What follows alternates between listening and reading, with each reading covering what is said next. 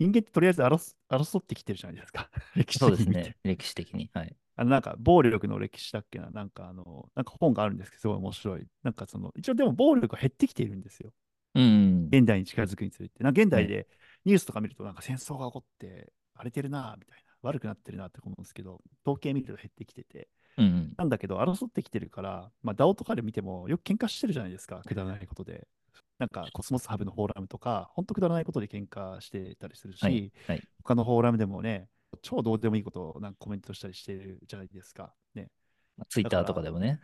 あ、そうそうそうそうそう。喧嘩してますもんあね。基本なんかね、争いたいのかわかんない。争っちゃうんですよね、多う分。ん。だから多分それを考慮に入れた方がいいよねっていうのはまさにその通りで、まあ、それがちゃんとうまく、まあなんか合意できるようにとか、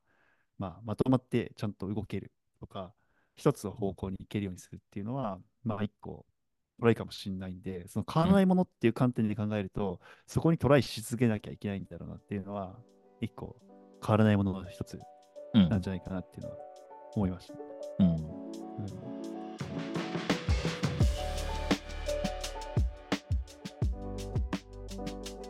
こんにちは、たけしです。こんにちは、いくまです。種 FM はドバイ、ニューヨーク、東京を拠点に持つインキュベーターである種のクリプト Web3 に特化したポッドキャストです。どうも、明けましておめでとうございます。明けましておめでとうございます。いやー、年末年始ってニューヨークどんな感じなんですか？なんか日本の感覚だと、まあ2日、まあ1日はみんな休むとして、なんか2日とか3日とかって、まだなんか正月休みみたいな感じじゃないですか。で、昨日1月3日だったんですけど、ジムに行ったら、もう人がいっぱいで、みんなバリバリ仕事してるし、バリバリ、あの、エクササイズしてるし、まあ車ももうなんか街中にいっぱいあって、もう全然もう、もう普通よりいっぱいいるみたいな。むしろみんななんかサンクスギビングからずっと休んで、で、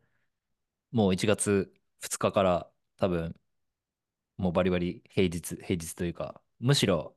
むしろなんかちょっとキャッチアップしないとみたいな感じの、あれで、え、サンクスギビングギビングっていつだっけ ?10? 11月の末ですね。は ?1 ヶ月前あまあの、まあ、休むってわけじゃないんですけあど、まあ、まあ、休む人ももちろんいるかもしれないですけど、なんていうかこう、まあ、お休みモードですよ、12月は。そのクリスマスとか、その辺まで。あ確かに。仕事進まなくなるからね。まあ、逆に正月みたいな概念がないんで、あの、あ1月1日だけ休みで、あとはもうすでにクリスマス終わった後ぐらいからはじ、あの、働き始めてるみたいな人も全然いると思います。ーあー。ドバイも、あれ、子供たちのインター、インターは1月2日からでしたね。うん。ああ、もうすぐですね。そう。でも、日本人学校は日本と一緒だから、来週かな？そうはいはいはいって言ってた。うん。逆に日本はね、もう今週は結構休んでるみたいなパターンがあったりするのかなと思いますけど、ね。まあなんか、早くても、4今日から？今日っていうから今日4日からですかね。うんうん。まあ、でも、年末年始は何してたんですか？あんまり何もしてなかったんですけど、まあ普通に友達を呼んで、まあ年越ししたりとか、部屋の、なんていうんですか、模様替えをしたりとか、まあ、ちょっとその、大掃除も兼ねて模様替えをしたりとかしたんですけど、まあ、その後、まあちょっと、正月明けて、まあ家族でというか、まあ妻と一緒に、2024年のプランニングをしてですね、 Figma でいろいろこうアイデアを出し合って、で、え。それを家庭の shared goal というか、あの、一緒に、その、二人とも、なんていうんですかね、うんあの、会社に属してるわけじゃないんで、まあ、どどういうふうにビジネスを盛り上げていく、その自分、自分たちの収入にしていくかみたいな話とか、まあ、家族の話とか、あの、家の話とかっていう、まあ、シェアードゴールみたいなところと、あと個人で頑張りたいゴールみたいなのを、あの、どっちもシェアして、まあ、もちろんシェアードゴールはね、共有する必要はあるとして、まあ、個人のゴールも、まあ、お互いシェアして、まあ、状況を確認して、で、その、えーゴールに対して Q1 何するか。で、Q2 以降。何するかみはい。たいな、そのアクションプランにを実際に立ててみて、で、それをこう、しっかりトラッキングするように しようとしているっていう かなりあの、あの。会社みたいなことをしてるんですけど、まあ、僕ら、あれですね、テック企業で働いてたんで、まあ、こういうのは慣れてるんで、やれ、やれたんですけあど、まあ、あの、このレベルじゃなくても、まあ、なんか、家族で、なんていうんですかね、どういうことをやりたいのか、今年。で、どういう、まあ、その、あんまりその仕事の話とかしないケースがあると思うんですけど、まあ、そういうのも含めて、個人として何をやりたいのかみたいなのをシェアして、なんかお互いのことを理解するというか、状況をん。理解するみたいなのも結構いいんじゃないかなと思いました。あと、2024年入ったばっかりなのにトラ、トラベルプランニングというかもう1年の、1年どこにうん。行くかとか、旅行の計画とかをもう立て始めてて、ここでここに行くんだったらもう、ここでここに行くしかないよね、みたいな。じゃあ、飛行機調べるかみたいな。結構、先々の予定を早めに立てようとしている感じですね。あーなんかう、うちも、毎年なんか、あそう、目標設定は家族でやってて、あ、そうなんですね。うん。え、それはあの、娘、で、娘さんとかも含めですか？あ、そうそうやってる。まあ、そうだね。ここ数年やってるね。うん。いや、なんか、目標立てるのってならないじゃん。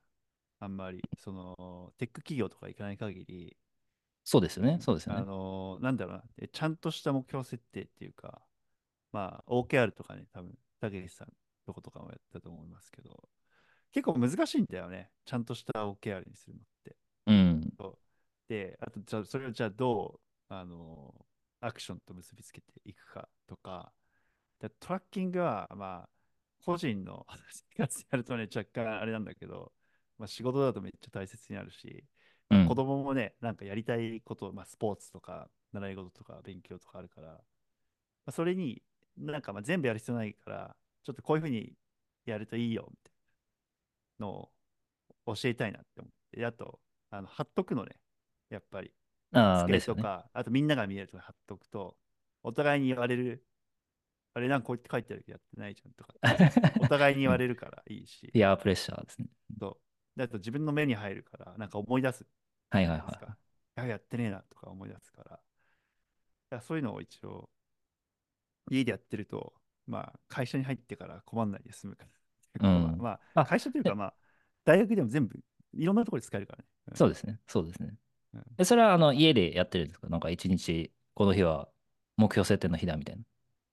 まあ、なんか、今日の夕方ぐらいに発表ね、みたいな。ああそういう感じで。うん。持ってきまあ、てね、みたき、いきっちりやりすぎるとね、まあ、そ それもそれであれだから。な。うん。ただ、まあ、僕らぱ、は、僕らは一日うん、全部、全部というかまあ、午前中は、なんていうんですか、ブレストフはい。ェーズでいろいろ出して、みたいな。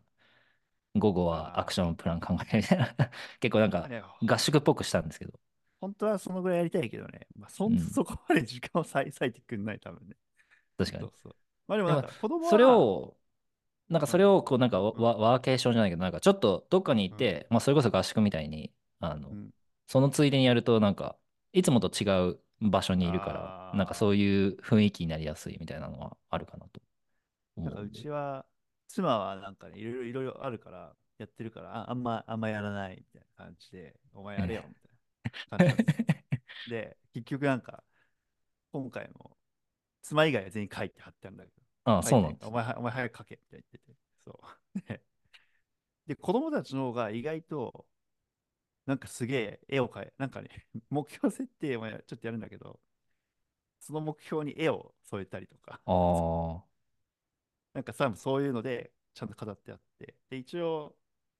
フィードバックをなんかして、なんかいろいろ書いてある。いや、でもこれって、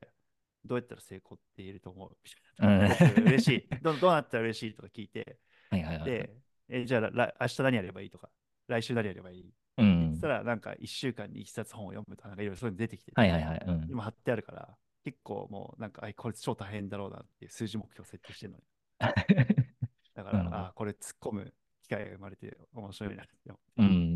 確かに。なんかそん。な感じでやってます。まあいいや、ちょっと雑談、ちょっとそんな感じで本編いきますか。ね、いきますかいきましょう。本編これ、何なんだろうね。これ。クリプトの未来。ねちょっとね、あのーうん、やっぱ年始なんで、こう、2024年とか、まあ、1年のプレ、プレディクション？なんか予測とかする人たち結構多いと思うんですけど、まあ、もっとクリプトは長期でうん。こう何が起こるのかっていうのを考えた方がいいよねっていう話の流れで、クリプトの未来ということで。そう。いやな、なんかさ、まあ、スタートアップ、Web2 の時からさ、いろんなあのウェブメディアとかとところで、いや、2024年はこれが来るとかって、もうほぼポジショントークでしかない。あの、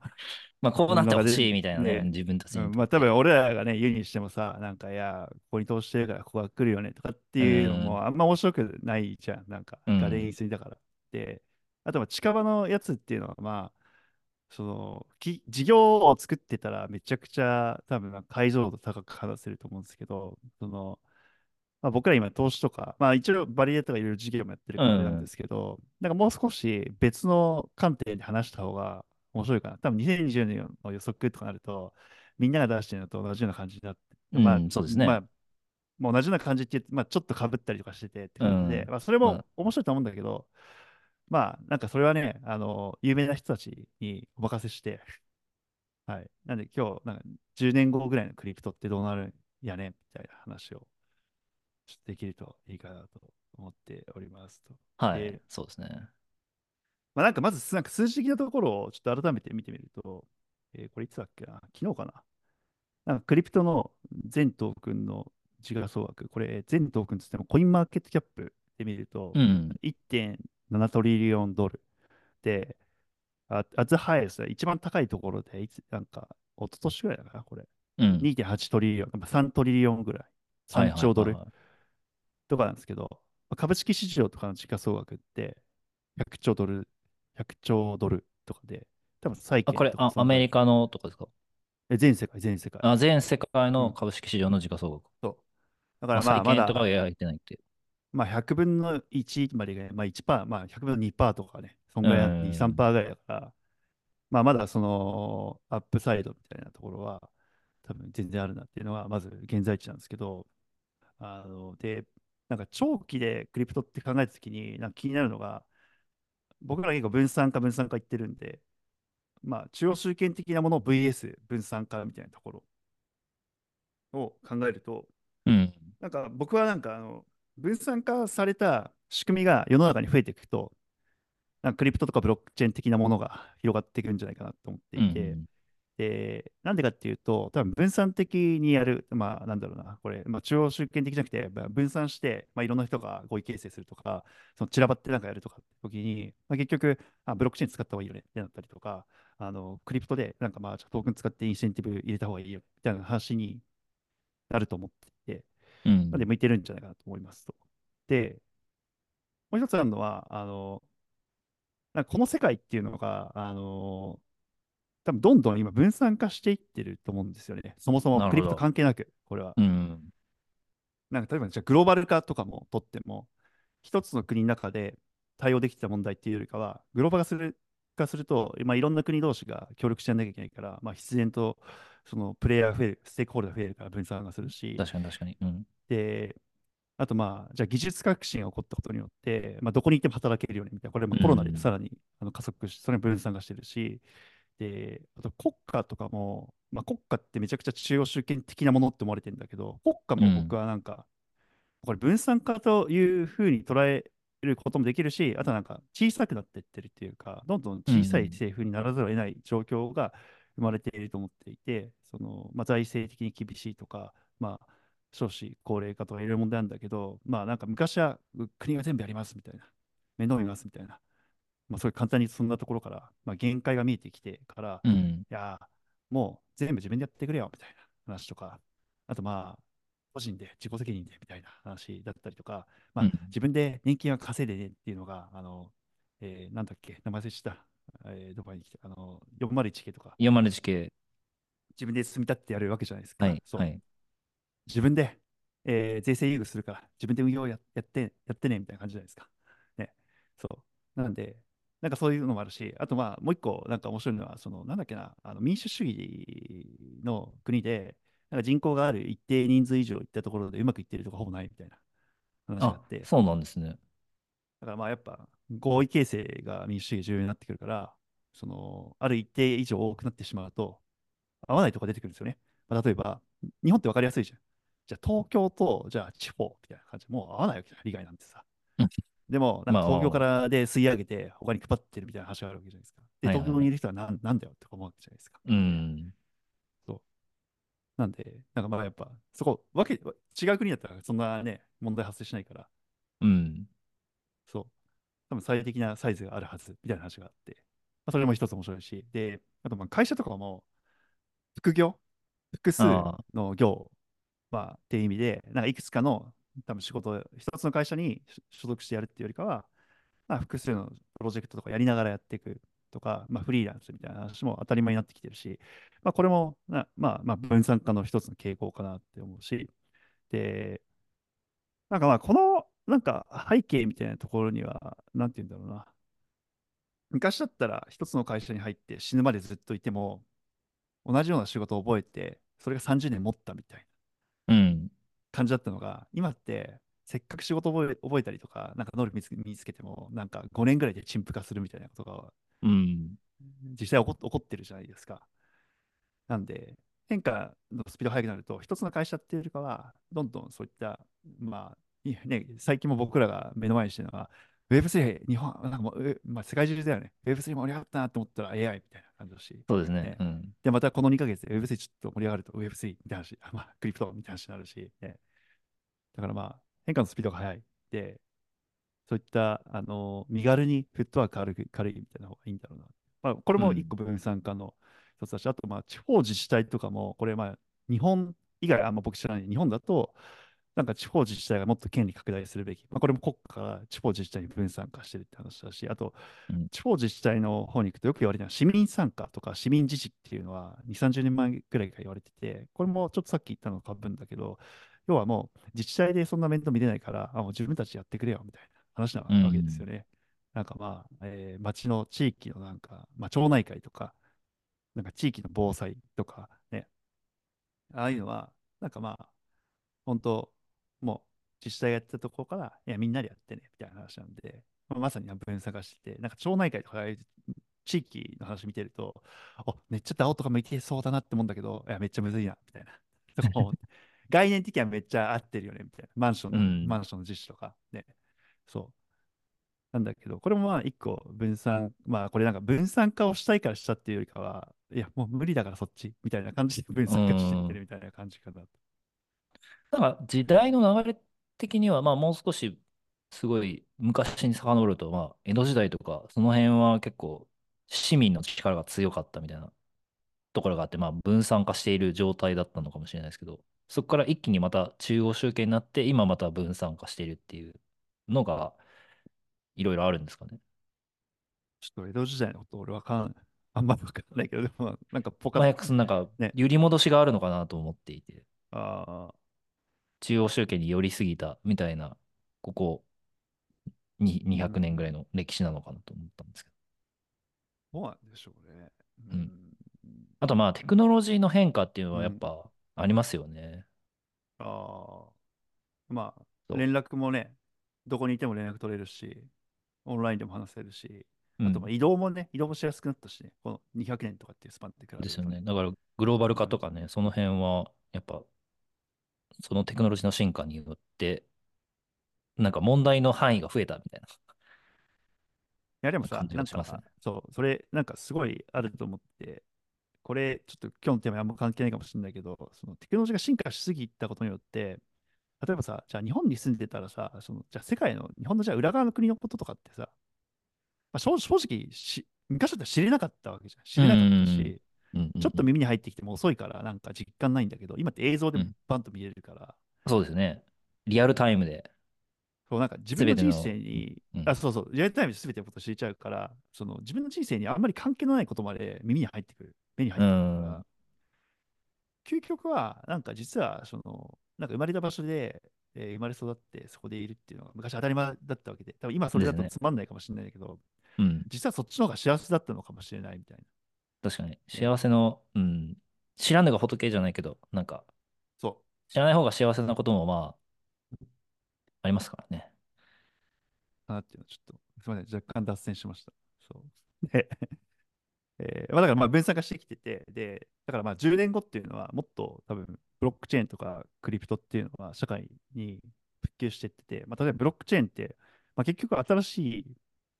まあ、データベースっていうか、まあたまあ、分散化で、えーデータを記憶してデータベース、新しいデータベースなんで、まあ、こうん。れが、まあ、10年後には普通のデータベースとして使われている。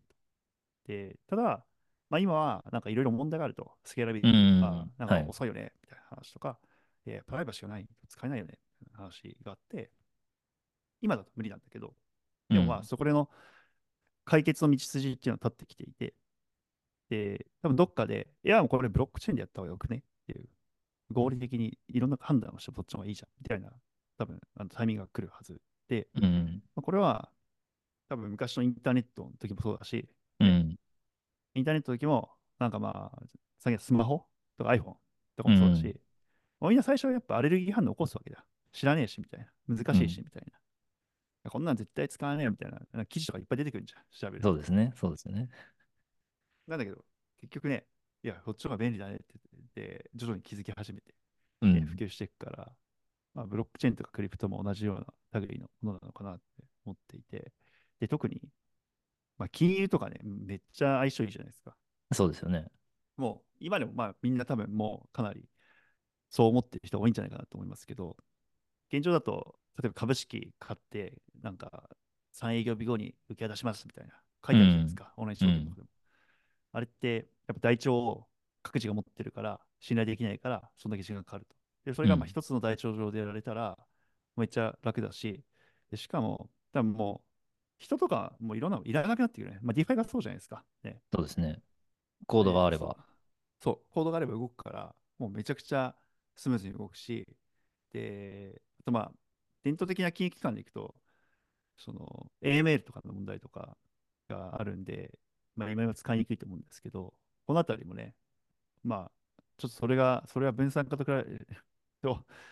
観点からどうなのかってあるけど、まあ、KYC 済みのやつであれば使えたりとかするし、うん。まあ、そのあたりが増えてくるんじゃ、まあ、そのあたりの方が便利だよね、そっちの方がコストも低いよね、みたいな話になってくるかなというふうに思コストも低いし、早いし、誰かを信用する必要がない。なんでまあ、もうすでにね、まあ、日本でも、あの、三菱の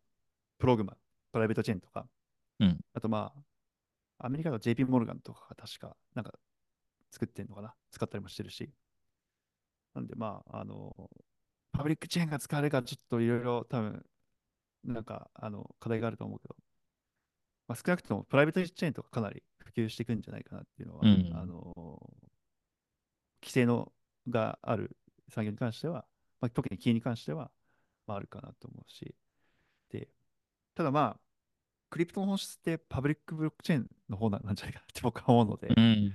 まあ、そっちがそうなっていったら、その、じゃあ、えー金融機関にブロックチェーンが普及していったときに、あ、じゃあ、パブリックブロックチェーンってどういう影響を受けるんだろうね、みたいな話。うん。まあ、そっちに、じゃあ、流動性とか染み出してくるのか、みたいな話なのか、どうなのか、みたいなのは、なんか、ちょっとすごい気になってんだけど、なかなか予想しにくいな。確かに、ここのせめぎ合いは気になるところですよね。それこそ金融機関、伝統的な金融機関が、まあ、クリプトのイノベーションによって淘汰される存在であることを考えると、まあ、自分たちがプライベート、ブロックチェーンに対応していくっていうのは必須でしょうし、そこの生き残りとパブリックブロックチェーンでのイノベーションとコンシューマーへの影響みたいなところそしてその、まあ、その間のなんかコーディネーションじゃないですけど、なんかイノまあ、ベーションのシェアとか。まあでも、トータは、トータス、なんか、ビットコインマクシとかイーサリアムマクシにしては淘汰されると思ってるかもしれないけど、うん10年じゃまだいるだろうね。ううん。うん。ん。いね。や、まあ、トータ、うん、トータっていう感じじゃないと思うんですけど、ま縮小すると。役割。あ、もしくはその金融機関うん。が新しい、まあ、取り組みをし、していくみたいなところですよね。まあ、プライベートチェーンどう何か面白いことができるのか。まあ、ていうところでも。あれじゃないですかね。ほとんどの、10年ぐらいのスパンだと、ほとんどのとこは、まあ金融機関はね、許認可っていうか、規制産業じゃないですか。うん。はい。で、あと上場企業もいろいろそういうのを禁止するじゃ、従うじゃないですか、う基本的ん。には。まあ、そういうとこが大半のうちは、多分あのそこの受け皿って絶対伝統的な金融機関がやってるところにはなるから、そこは残るんだろうなって思いつつも、ただまあ、ちょっと視点を変えてみると、じゃあ、今の既存金融のインフラとかあんま成熟してないとか、まあ、法定通貨が信用できないっていった、まあ、発展途上国とか、はい。まあ、そういったところっていうのは、もうなんかリープフロックとかよく言うじゃん。その固定電話が引かれる前に携帯が普及しちゃいましたとかあるじゃないですか。うん。はい。ね。ああいう感じで、あの金融インフラにブロックチェーンやクリプトがあの発展途上国になっていくよねみたいな世界観は、まあ今でも進んでるとこはあると思うし、まあただなんか、そのビットコインを法定通貨にしましたみたいな、どこだっけ？なんか中南米かどっかの。あ、どう忘れした、今。まあいや、なんか、結構そういう国聞くじゃん。なんかなん前も、前もなんか僕カンファレンスで、いや南米とかビットコインよく使われるんでしょって南米から来たやつに、どっかアルゼンチンかブラジルかどっか来たやつに、もう全ての国でそういうわけじゃないよみたいな話してて、あ、まあそれそっかみたいな話じゃないですか。はいま。だね、多分使えるとこも少ないし、実際にこの前ブエノスアイレス行ってもね、そんな別にビットコインめっちゃ使われているような感じもしなかったじゃないですか。ねえ、そうなんですよね。エルサルバドルですね。あ、エルサルバドルビットコインが。ね。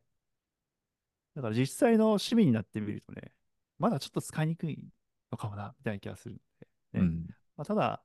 今の仕組みだと銀行口座を持ってなかったり、資産運用ができない人たちが、まあ、ウォレット持って、 DeFi で yield 稼ぐとか、あの、まあ、そういった世界観は全然ありえそうだし、今に今でもね、結構起こってるだろうし、で、まあ、そういったとこから広がっていく可能性はあるかなと思いますね。あと、まあ、日本とか先進国でも、いや、あでも、のいや、先進国じゃもうないかもしれないよ。今、あの、なんか、なんていうの、衰退国みたいな、なんか、衰退発国展、はい、こういう、こういうこういう感じじゃん。なんかその、グラフにすると上がってって、下がっていくみたいな感じじゃないですか。そうですね。うん。そうそう。日本でも金融機関へのアクセスっていう意味で、例えば、その、日本円の円安がすごい進んでいる状況で、ドルを保有したいっていう時に、クリプトだと簡単にドルペグのステーブルコインに変えるみたいなことが簡単にできたりするので、まあそういう意味でも、まあ金融機会を発展途上国以外にも提供できているっていう、まあ今後できうるみたいなのはあるし、まあそれをこう、ね、アメリカだとね、あの普通に銀行にのセービングアカウントに預けるだけで5%金利がつくわけですけど、まあそういう機会に簡単にアクセスできるっていうのはあ今後もある。まあ、日本、あまあ、5%はないか。どっかが払ってたよね。やってたけど、すげえ集まってたけど、なんかどっかの日本の銀行が。ああ、なんかドル店ぐらいはね、めちゃくちゃ安い、手数料安いとこもあるんですよね、探すと。ああ、そうなんあるんだけど、うんでも多分比べると、クリプトの方が早いし、うん。安いし、みたいなとこは多分あるなって気がします。はい。次の論点いきますか。はい。センサーシップレジスタンス。これを長期でどうなるでしょう？これって。どう、どうなっていくと思いますか？検閲体制って。一般的な、あ僕らが、要は、えーなんか、アメリカ市民とか、ドバイ市民とか、まあ、地球のに住んでる 人間が享受できる検閲体制ってどうなっていくと思いますか？うーん。やっぱなんかこう、油断してると効率性を求めて中央集権する、その、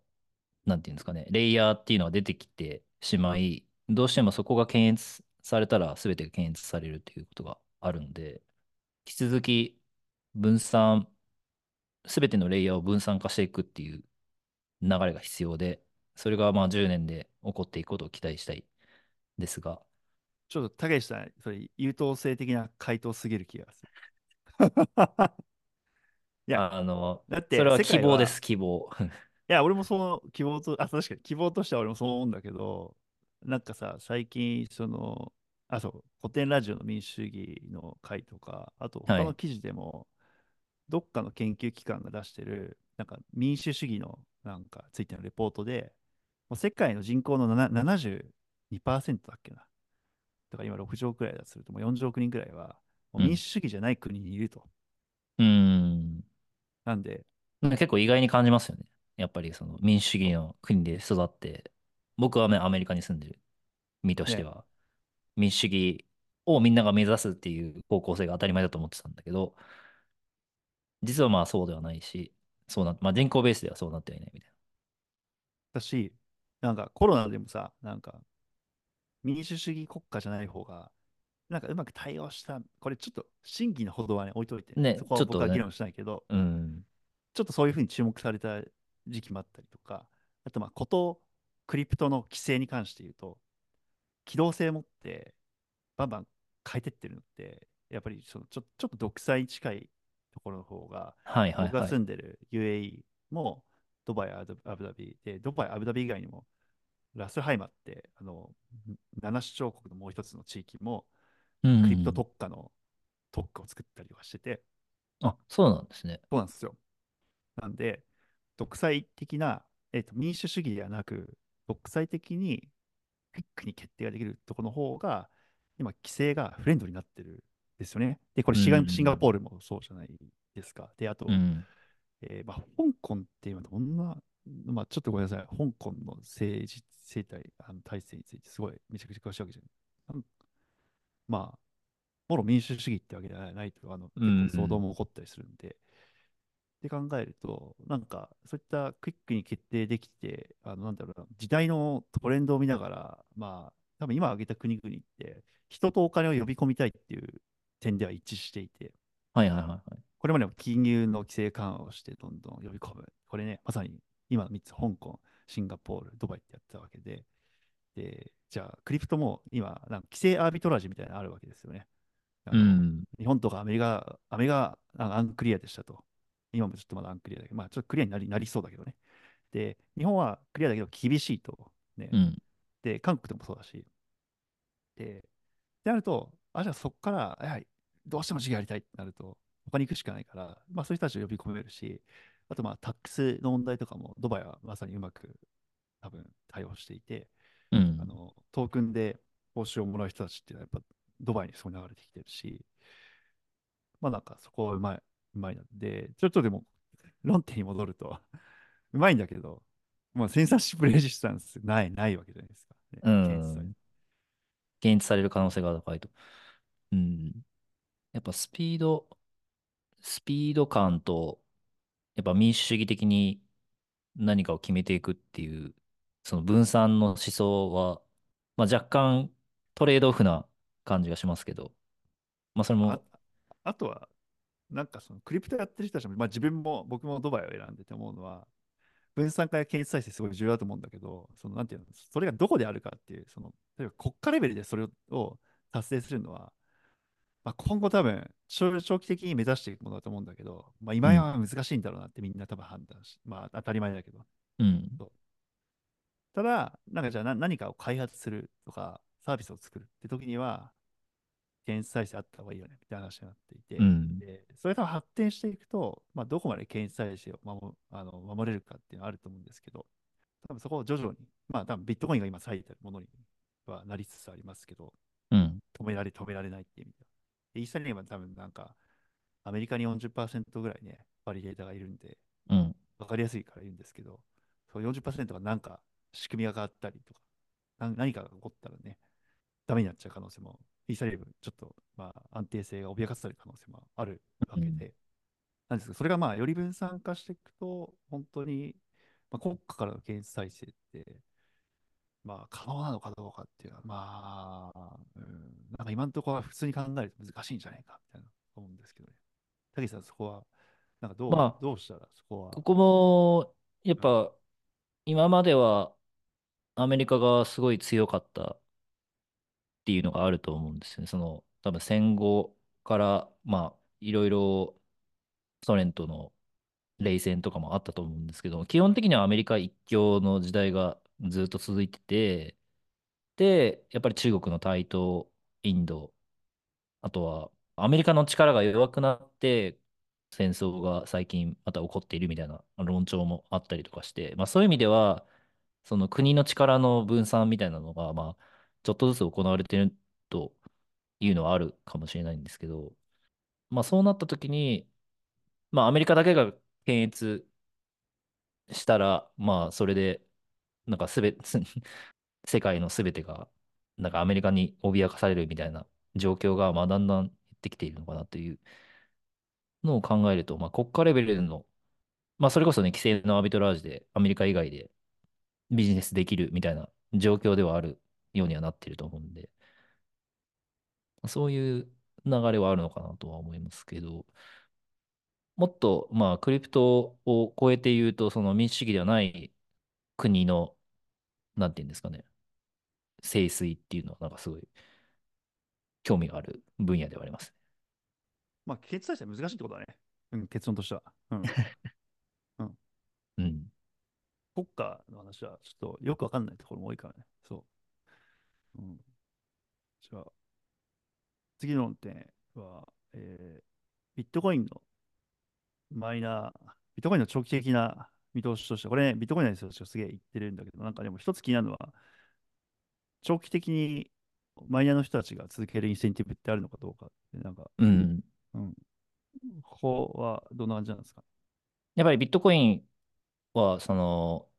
まあ、マイナーがそのネットワークを動かしているっていうことなんですけど、そのマイナーに対する報酬がだんだん減少していく。で、えっと、その半半減期が終わるというか、まあ、そのマイナーの報酬がなくなるっていうのが、まあ、すでに計画されているわけですけど、まあ、そうなってきたときに、まあ、ネットワークを動かすマイナーの人が、本当にこう、続けていくインセンティブがあるのか、そのネットワークが続いていく流れがあるのかっていうのが、まあ、ここ、まあ、10年、まあ、10年以上先の気になるところではあるんですけど、そのマイニングのコストがしっかり下がっていくことが必要で、まあ、ここはその、まあ、ムーア、ムーアの法則とかって言われる、その、そのマイニングをするマシーンのスペックを達成するために、あの、どんどんコストが下がっていくっていうのが、まあ、前提としてあると思っており、これ本当に下がるの？で、えっと、一応ムーアの法則、分か分かってないですけど。そう、ムーアの 法則っていうのが、えっと、あの、インテルの、あの共同創業者の一人である人が、半導体の技術の進歩についてちょっと発表したものがあり。いやいやあの多分たけし大丈夫、それみんな知ってると思う。俺をなんか、孫さんがよく言ってたから、もう耳たこになるがいけない。でもこれさ、俺、測ったことないから、うん。なんか誰かがなんか前、あの、測ってるとかって記事見たことあるんだけど、これ、ほん本当に今でも？本当に今で、今まではそう起こってると。はい、1年半から2年ぐらいで2倍ぐらいの性能アップになっているというのは、今まではそうだったと。でも、今後その、ムーアの法則に限界が来るのかっていうのが、まあ今論点で、CPU とか半導体ってどんどん小さくなっているんですよね。で、どんどん小さくなってて、でも、小さくできない限界が来るはずじゃないですか。その原子レベルで。そうだよね。そうなってくると、まあ2倍なら、2倍にしていくのは難しいんじゃないかみたいな話はあり、うん、えー、まあそもそもこれが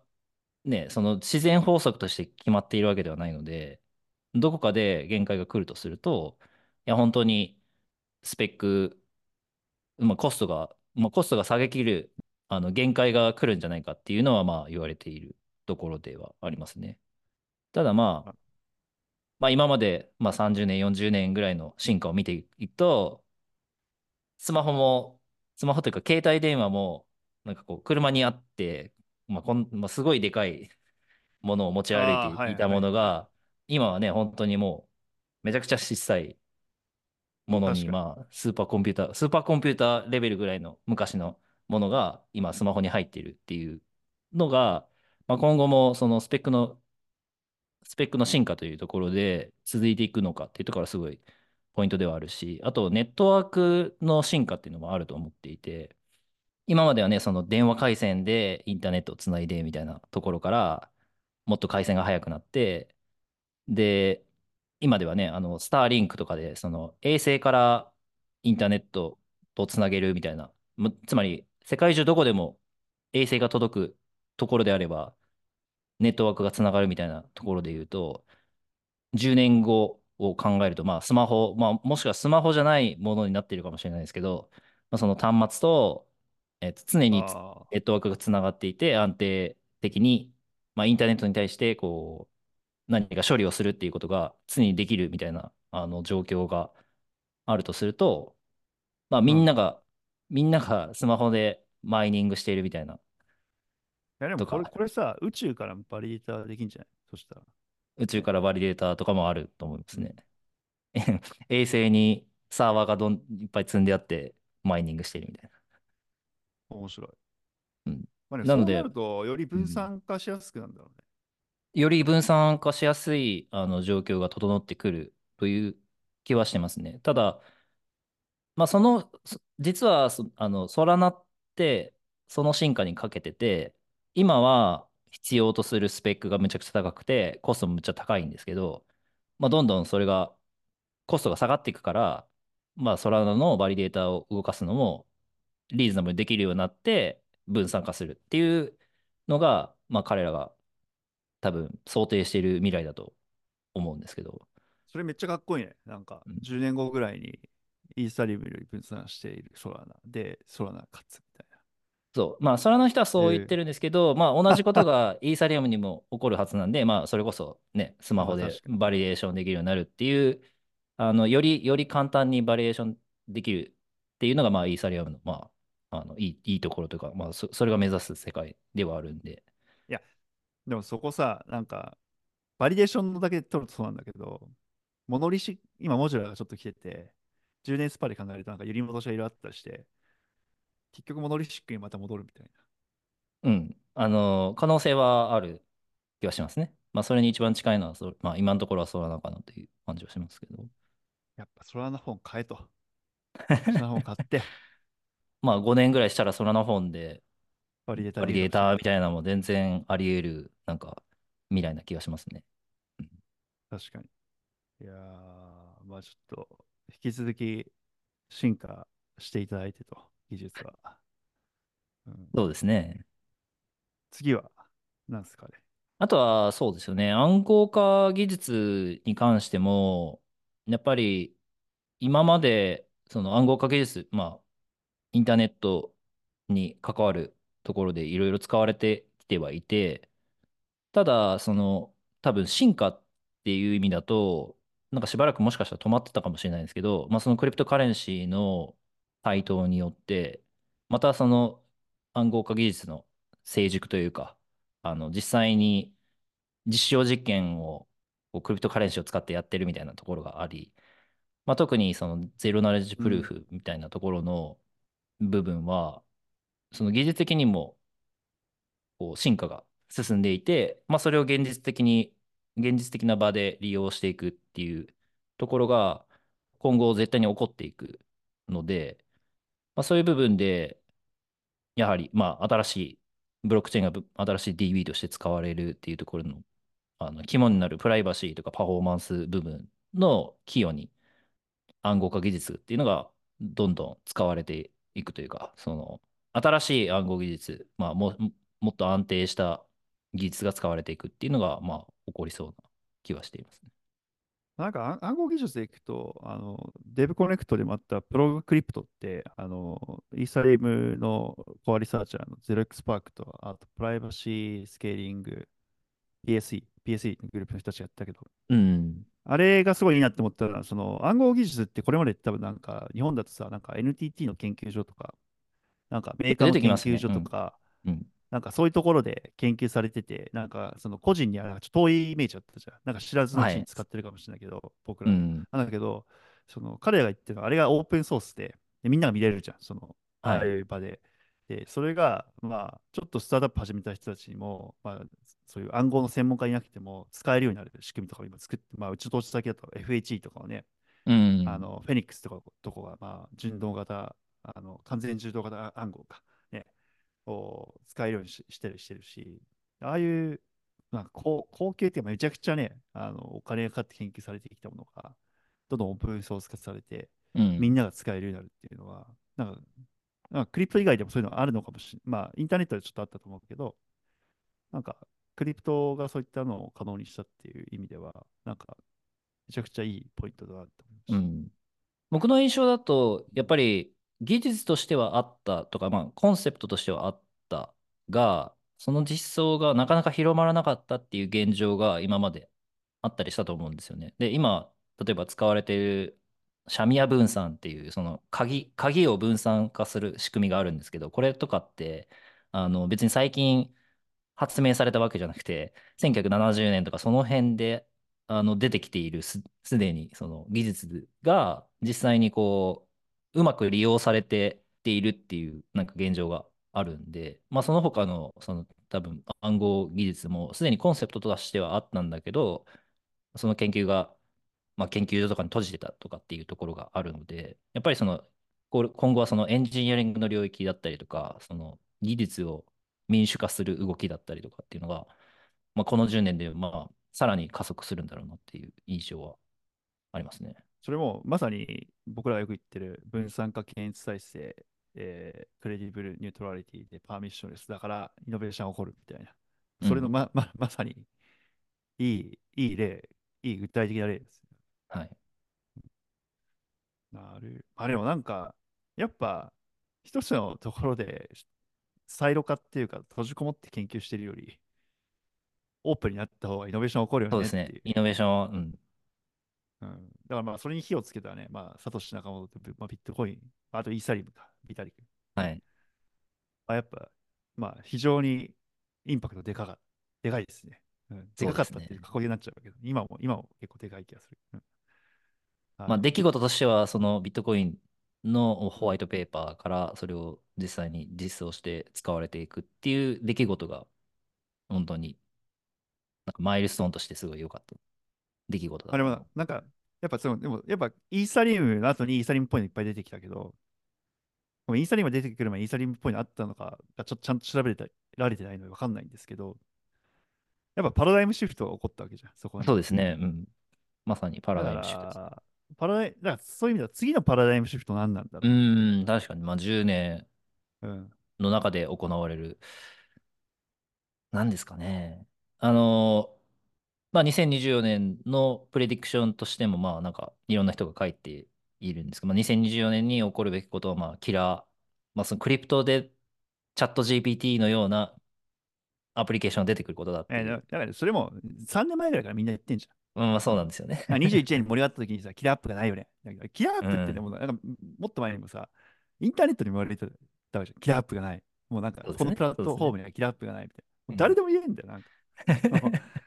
もうまあ誰でも間違いない言える。でもなんか名前変えて誰が言っても成り立つうんじゃん、それって。もううるせえよって感じだよね。まあでもこ、この10年でうんパラダイムシフトが起こるとしたら、まあ、そういうコンシューマー向けのパラダイムシフトみたいなのはあり得るかなとは思いますね。いや、でもそれさ、たけしさんの今言ったのも誰でも言えちゃうから、ちょっとなんかもう,、そうですねもう少し解像度高くお願いします、ちょっと。ああ、パラダイムシフト。うんいや、まあ、コンシューマーでもある、コンシューマーアプリも俺俺もあると思ってるんだけど、それって本当何なんだろうなってところを考えると、俺は去年1年間通して言ってたのは、なんかまあ、僕らが好きなジェネレティブアートとか、クリエイティブコンテンツの領域っていうのは、もう絶対、まあ、NFT をはじめとしたブロックチェーンの技術が絶対、まあ、あの使った方がいいから、そっちが広まっていくよね。とか、あとまあ、その、メンバーシップとか、そのチケットとか、あそこら辺の領域っていうのは、多分 NFT の方が、あのを使今の仕組みより NFT を使った方がよりフレキシブルだったりとか、まあ、今思いついてイノベーションがあるような使い方っていうのができるようになるから、あのまあ、実際にそっちにお金今集まり始めてるし、この1う年で。ん。ただ、まあ、これは見えてる未来だからあんま面白くないないから、うんまあ10年パラダイムシフトじゃないですね。うんそう。うん、パラダイムシフトの定義って何なのって話だと思って、だからうんじゃあさっきなんか、なんかイーサリアムはなんでパラダイムシフトって言ってたのかなって考えると、そのビットコインってみんななんか、ビットコイン面白いなって思ってみんな来て、カラードコインとか出てきたんだけど、これちょっとごめんなさい、あのビットコインの人たちの方が多分、当時を生きてた人たちの方が経緯詳しいかもしれないですけど、そこでできないことがあったわけですよね。複雑なん。仕組みを作るとか。そうですね。複雑なプログラムを実現しようとしても難しかった。ところを、ビジャリクがなんか考えて、まあ、他の何名かと考えてね、イーサリムっていう仕組みを作ったんで、そこからなんか、なんか、雨の後のタケノコのようにいろいろ生まれてきたわけじゃないですか。ね。て、しかもイーサリアム真似したやつがバーバーって出てきたわけじゃなそうですね。いですか。うん。ね、そういうなんか、なんか変、変、変わり目みたいな、なんかもう、なんかグラフで言うと、なんか線形でちょちょろちょろ伸びてたのが、いきなりボンって上がるみたいな感じの、うんこういうポイントを作ったってことですよね、多分ね。そうですね。うんこの10年で何があるといいんだろういいんだろうね、これね。やべむずいな、これ。ちょっとこれ持ち越しにしよう。うん。そう。無まあ言で5今分ぐらいかかって。まあ、なんかありますか？はい。いや、ナイスナイス。あのーまあ確実に今、みんながペインポイントで持っていることの解決策になるのか、もしくはもう全然別のものになるのか、あの想像できてないですけど、まあここ10年で何かが起こる未来に、まあちゃんと対応していかないといけないですね。うん。もうちょっと。あ、でもこの問いいいね。今のこの問いの立て方が今日発見できただけで、このポッドキャストの価値あった気がする。うん。ここ10年で起こるパパラダイムシフトパラダイムシフトっていうか変極点っていうか、なうんなんかもうガラッと変わってしまうものってこの10年何なんだろうここうん今後の10年で何なんだろうっていうこの問いの立て方めちゃくちゃいいなって思いました。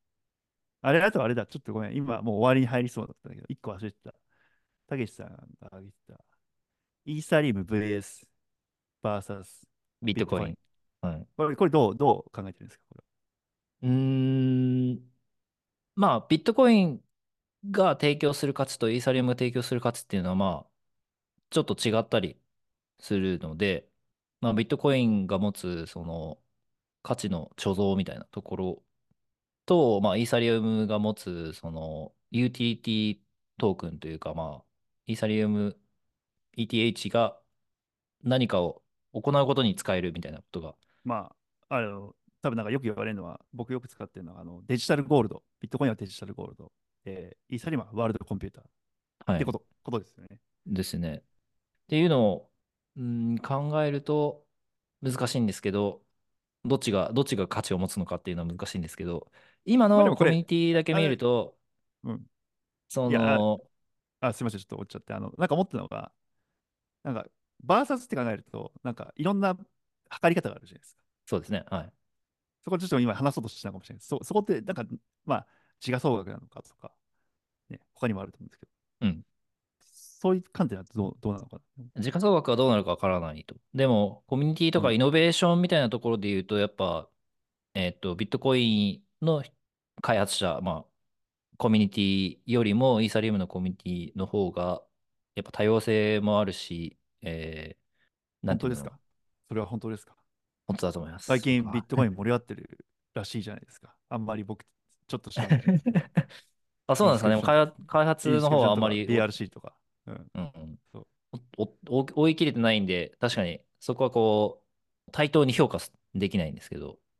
これ、そういう意味だと、ビットコインのそこのあたり、詳しい人をちょっと招いて聞きたいなっていうのを思って、僕もそんな見てないんだけど、から、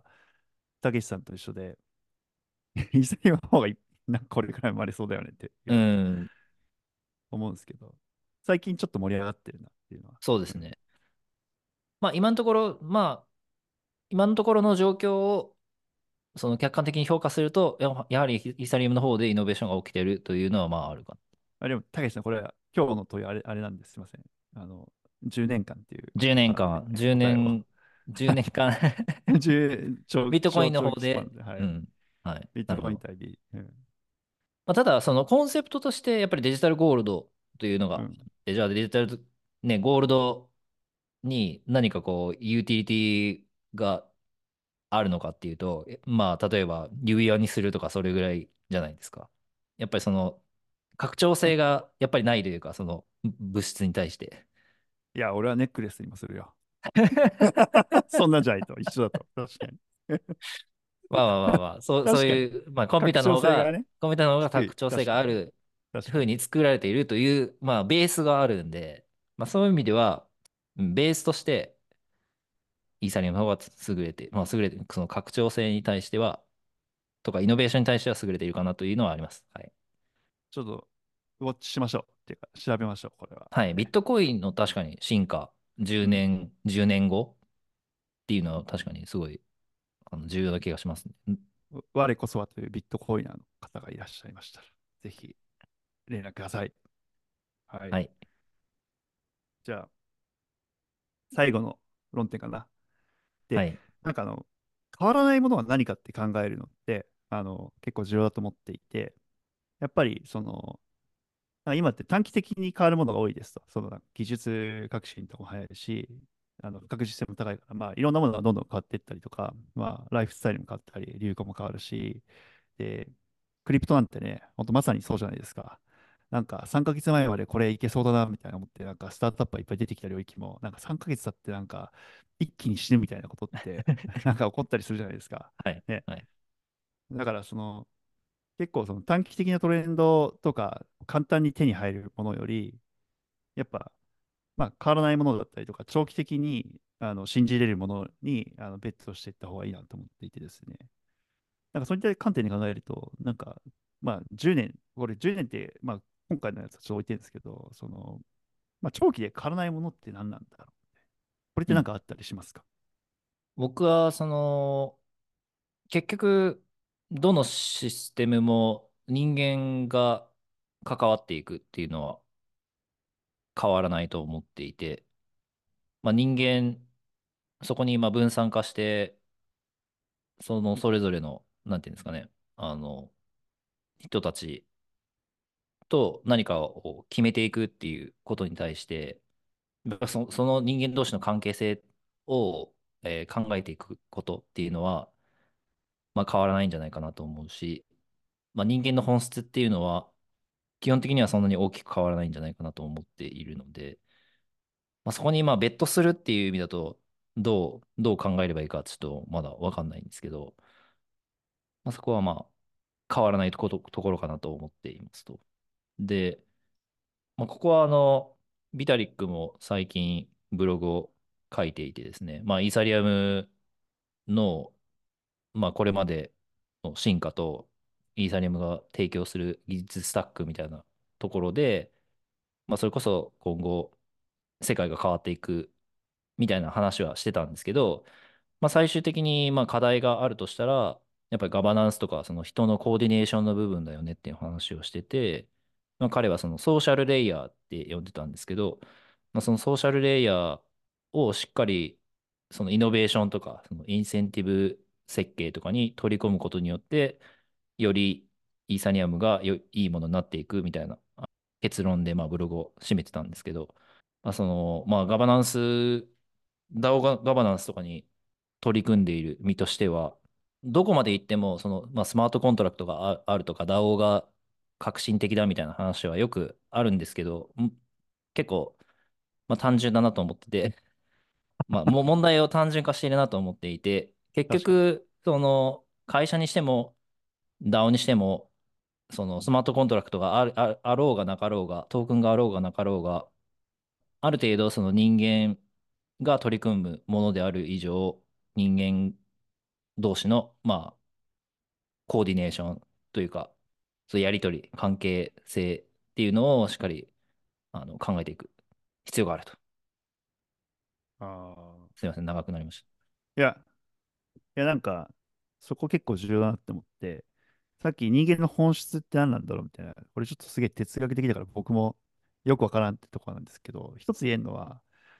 人間ってとりあえず争争ってきてるじゃないですか。歴た。史そうですね。歴史的に。はい。あの、なんか、暴力の歴史だっけな、なんかあの、なんか本があるんですけど、すごい面白い。なんかその、一応でも暴力が減ってきているんですよ。うん。現代に近づくにつれて。なんか現はい。代でニュースとか見ると、なんか戦争が起こって、荒れてるな、みたいな。悪くなってるなって思うんですけど、統計見ると減ってきてて。うん。なんだけど、争ってきてるから、まあ、ダオとかで見ても、よく喧嘩してるじゃないですか、くだらないことで。